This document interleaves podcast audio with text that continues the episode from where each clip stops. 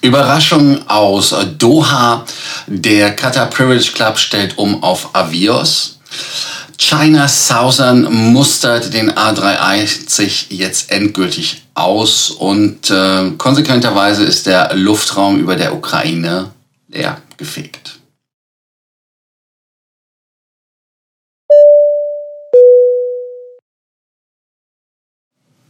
Mein Name ist Lars Kors und ich bin hier, um euch mehr Meilen, mehr Punkte und vor allem mehr Status zu bringen.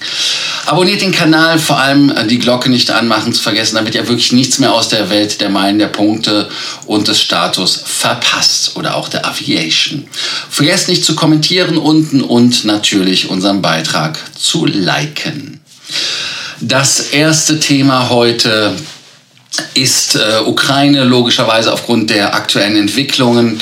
Äh, die Befürchtung um den Einmarsch bewahrheiteten sich leider und ähm, die Russen haben Truppen, die sie sonst irgendwie versteckt haben, in den besetzten Gebieten äh, rausgeholt, fahren da umher. Es sind wohl auch aus dem russischen Gebiet welche in diese Separatistengebiete äh, gebracht worden. Ich will das alles politisch gar nicht bewerten.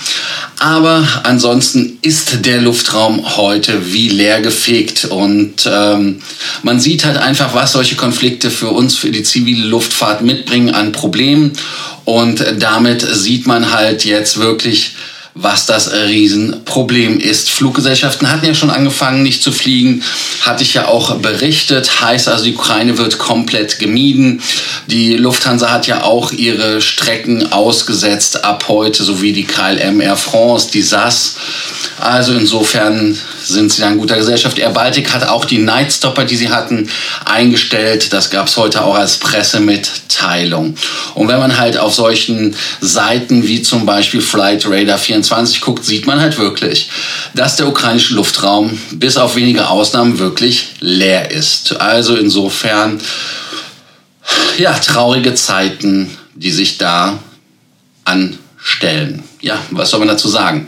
Also insofern schauen wir einfach mal, wie sich das weiterentwickelt, wann da wieder Normalität reinkommt und wenn der Flugverkehr wieder vor allem über die Ukraine auch wieder hinweg geht.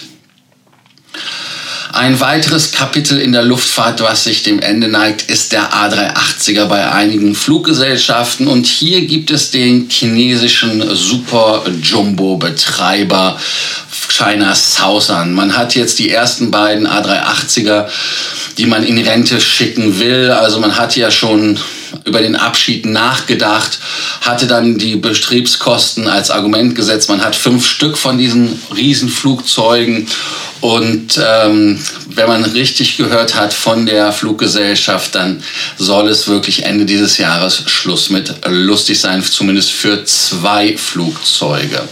Und äh, die Flugzeuge sind auch schon geparkt, also das heißt, in Guangzhou stehen sie seit auch November 2021. Flüge, die vorher gegangen sind, zum Beispiel nach Australien, man ist Sydney angeflogen, man ist in Europa Amsterdam angeflogen oder in Nordamerika Los Angeles. Und das möchte man einfach nicht mehr machen. Also man möchte die Flugzeuge ausfliegen nach Victorville. Das ist ja ein Friedhof für Flugzeuge. Einige sind natürlich wiedergekommen, aber ähm, das ist halt das Dilemma, was für die beiden Flugzeuge dem voransteht. Also einige werden ja noch betrieben und äh, was halt natürlich schade ist für First Class Aficionados, wenn der 380er weg ist, dann gibt es auch keine First Class mehr bei der China Southern und ähm, damit ist das Thema durch. Air China selber, die haben ja noch First Class äh, in den 747 und den 777. Also insofern kann man dann noch gucken, was es da gibt. Ähm, ob man mit denen fliegen möchte, aber ansonsten ist da das Thema von den 380ern zu Ende. Es gibt damit dann nur noch sieben Betreiber der 787 und ähm, die sind namentlich Emirates, British Airways, Qantas, Qatar Airways, die natürlich auch temporär die Nummer nutzen, A350-Thematik, Singapore Airlines, Korean, Asiana und Anna All Nippon Airlines, die ja auch ihre Flugzeuge etwas später wieder benutzen als sie es ursprünglich wollten. Dann zu gestern zu der Nachricht, einen Teil vom A380er kaufen, die Nummer MSN 13, hatte ich ja gesagt, ich wusste nicht, wer es ist. Emirates ist es. Also das heißt, wenn ihr von dem Flugzeug Teile haben möchtet, dann könnt ihr die euch kaufen. Das wäre dann halt 500 Teile, hatte ich ja gestern erwähnt. Aber wie gesagt, es ist ein Emirates Flugzeug, nur damit ihr wisst, welche Treppe und welche Stühle und welche Sitze da angeboten werden. Also insofern einfach mal schauen. Ein weiterer Kandidat in Europa, der angeschlagen ist, das ist die Scandinavian Airlines, die ja nicht nur in Stockholm, Oslo und in Kopenhagen sitzt, also in dreien. Die wollen jährlich 7,5 Milliarden schwedische Kronen, in Euro sind es immer noch über 700 Millionen Euro, senken. Und ähm, da hatte man jetzt die Quartalszahlen vorgestellt. Und man muss sich halt einfach auf eine stabile Grundlage setzen. Wir hatten ja auch schon öfters berichtet, dass Scandinavian Airlines zur Lufthansa-Gruppe gesagt hat, willst uns übernehmen, hallo, hallo, hallo, kaufen, kaufen. Aber ähm, dass diese Liebe wurde aus Frankfurt aus Gründen nicht erhört. Warum? Ganz einfach, weil Scandinavian Airlines ein Riesenproblem hat. Die Gewerkschaften sind in Skandinavien sehr, sehr stark und damit sind die Flugbetriebskosten, was die Personalseite angeht, sehr, sehr teuer. Und die Fluggesellschaft hat auch wirklich gesagt, man muss einen Neustart machen, weil man halt eine keine wettbewerbsfähige Kostenstruktur hat. Also man muss da wirklich das Potenzial heben. Und deshalb hat man ja auch jetzt gerade in den schwersten Zeiten der Branche, das war ja die Corona-Zeit, weil die Reisebeschränkungen natürlich das Verhalten, das Konsumverhalten, was Fliege, äh, Flüge angeht, bei den Fluggesellschaften geändert hat. Und ähm, die finanziellen Mittel sind halt einfach nicht da. Und man muss halt den Betrieb komplett umwandeln, bevor es wieder einfach, ja, vorwärts und aufwärts geht mit der Fluggesellschaft. Und man möchte halt einfach ähm, das ganze Projekt SAS, nenne ich es einfach mal, weil es wirklich eine Drei-Länder-Geschichte ist, wieder auf Trimmen, auf den Weg bringen und das Netzwerk, die Flotte, die Tarifverträge, das sind alles Kosten, die halt extrem hoch sind, weil man sehr viele AOCs hat. Deshalb hat man jetzt zwei Firmen gegründet, die SAS Link und SAS Connect, das hatte ich ja schon mal genannt. Und da sollen mit eigenen SOCs, mit den Basen in Scandinavian Airline Gebiet, das wären Kopenhagen, Stockholm, Arlanda und Oslo, Gardemon, zu deutlich geringeren Preisen produziert werden. Eine weiteres USP, und das nenne ich ja auch immer, wenn es um Scandinavian Airlines kommt, man möchte grün werden. Also die kompensieren für uns schon das, was die Lufthansa zum Beispiel möchte, dass wir bezahlen. Also nur damit man es sich mal gerade angehört hat. Das Hammerthema heute.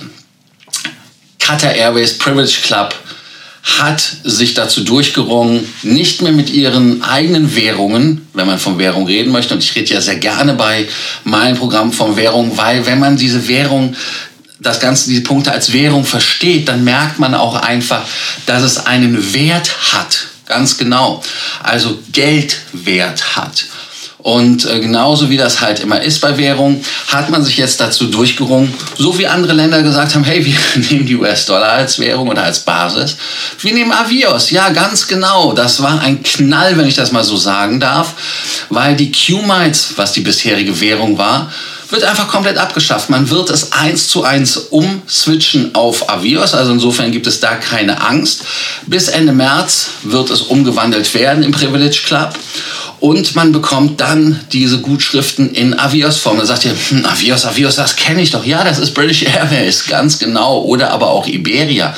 Und man sieht es ja auch, wie es bei der Iberia funktioniert. Man sieht es ja auch, wie es bei der British Airways funktioniert, dass man hin und her schieben kann. Und ähm, damit ist der Privilege, äh, das Privilege Club Programm ein Programm, das diese Avios auch wieder nimmt. Äh, Fluggesellschaften, die diese Avios übrigens benutzen, nur damit wir nochmal alle genannt haben, also ich habe eben British Airways und Iberia genannt, ist Aer Lingus und Vueling. Ähm, da hat man halt die Programme Air Club, Vueling Club, Avios, Iberia Plus und Executive Club von British Airways. Damit halt jetzt wirklich nochmal ein Programm mehr im Köcher, was diese Avios dann als Währung hat. Wir hatten ja auch sehr viele Probleme, diese äh, Qatar Airways British Club Q-Miles zu generieren, weil da gab es wenig Möglichkeiten außer in Katar selber. Und äh, damit hat man natürlich wesentlich mehr Möglichkeiten, wenn diese dann angenommen werden.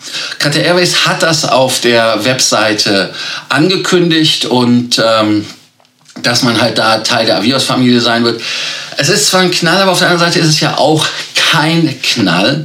Warum? Ganz einfach, ähm, weil man Teilhaber ist beim, äh, beim British Airways. Und äh, damit ist es halt wirklich so, dass man sich das Ganze mal von der logischen Seite her angucken muss.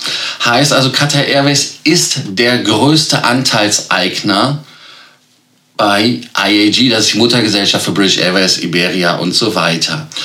Und äh, man ist zwar keine IAG-Fluggesellschaft, aber man hat ja auch dieses Leverage benutzt, bei Airbus zum Beispiel schon, wo man gesagt hat, hey, ähm, ja, ne?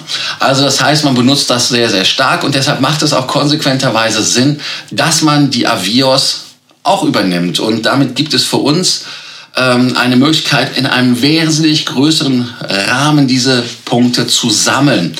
Und äh, da kann man halt einfach gucken, dass man halt wirklich mit diesen ganzen Partnerschaften, die es mit den Avios gibt, da also nochmal mehr Möglichkeiten hat, wenn man bei Katar sammelt. Also für mich macht das Sinn. Und dann natürlich auch ganz klar, die Märkte, in denen die äh, Avios gesammelt werden, sind auch für Qatar Airways sehr, sehr wichtige Märkte. Heißt also insofern, wenn man sich England anguckt, Spanien, aber auch die USA, und dort sind die Avios dann halt eine Währung, die halt wirklich ja, für sie einen, einen Vorteil bringen. Schauen wir uns einfach mal an, ob es für uns eine Nachricht ist, die gut ist, ob wir sagen können, hey, ähm, das ist äh, etwas, was für uns ein Vorteil ist.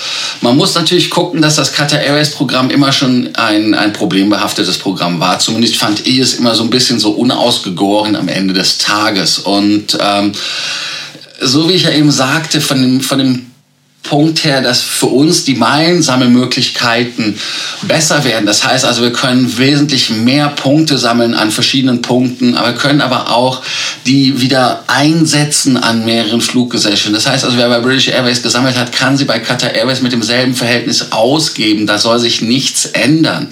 Also insofern wäre das eine gute Nachricht.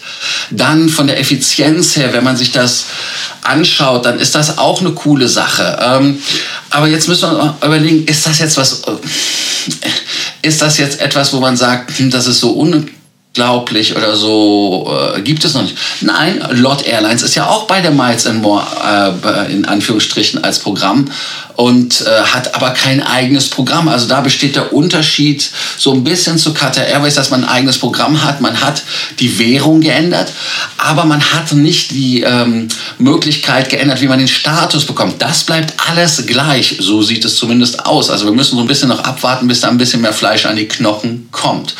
Und deshalb müssen wir halt einfach warten, was wir davon erwarten müssen. Und äh, ich muss ganz ehrlich sagen, Thierry Antinori, den ich auch persönlich von der Lufthansa und von der Emirates kenne, ist sehr, sehr innovativ unterwegs. Und ich glaube einfach, dass zumindest am Anfang für uns da keine negativen Überraschungen auf uns zukommen.